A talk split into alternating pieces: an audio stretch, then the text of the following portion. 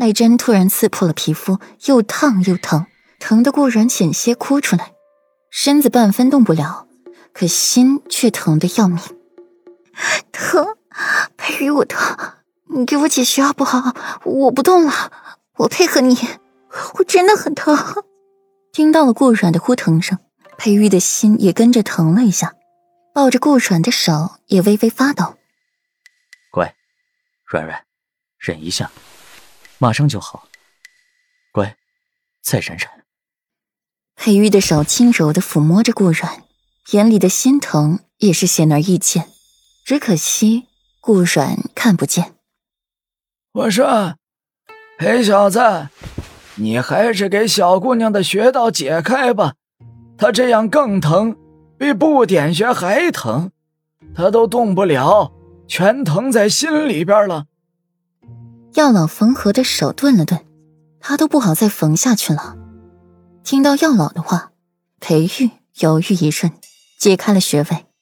顾阮缝合的手臂下意识的抖了一下，差点撕裂。顾阮在他们说话的功夫时也得到了休息，缓和了一些，刚才的醉意也因疼痛被忘掉了。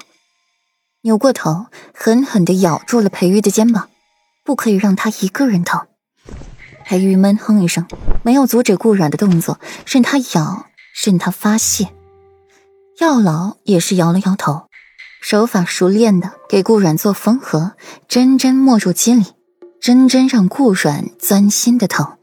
待到药老缝合完毕，顾软的口中也满是裴玉的鲜血，白色的锦衣被血染红，腰也无双，裴玉也因此沾上了几分妖邪。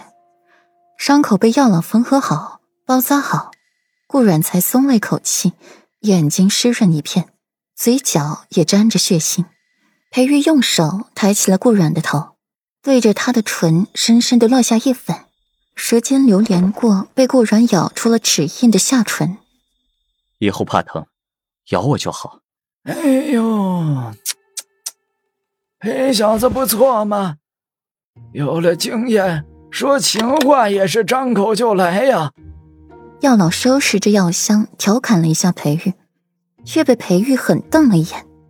药老也是后知后觉的想起，自罚的打了一下嘴巴，又和裴玉絮叨的说了好一些顾软要注意的事项。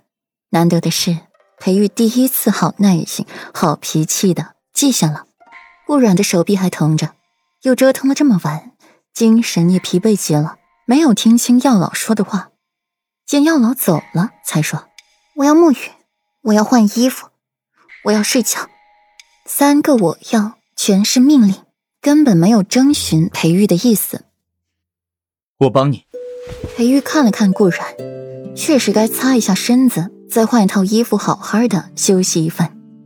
我要桔梗。此话一出，裴玉温润的眉眼沉冷几分。今晚他也是积攒了许多的不愉，能忍至如此已是难得。不过，今晚到底是自己亏欠了他，说好的要护他安然。结果还是让他受了伤。今夜原本是他的洞房花烛，却也被自己给毁了。今日大婚是热闹，却也是表面如此。裴玉叹了一口气，放下顾软，出去换桔梗进来，伺候顾软擦身更衣，自己则坐在外室等着。外室也被丫鬟们清理过了，血腥味不在，弥漫空气中的是淡淡的墨竹香。世子，王妃他们在大堂等候多时。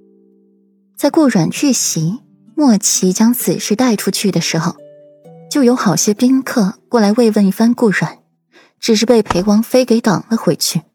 看望顾阮的人有许多，有裴王妃，有大房、二房等人，他们都姓裴。而今日裴王府娶妃，乃大喜之事，新娘子却遭遇刺。于情于理，他们都应该过来看望一番的。裴玉沉吟片刻，我知道了。裴玉来到了戚云轩剑客的大堂坐下，就收到了许多关心顾软的话，只是有几分真心，就不得而知了。新娘子头一天进府，还是在新婚之夜就遇刺，还见了血，小侄，这可是个不祥之兆啊！裴王府多年以来护卫重重，从未有人敢入府行刺。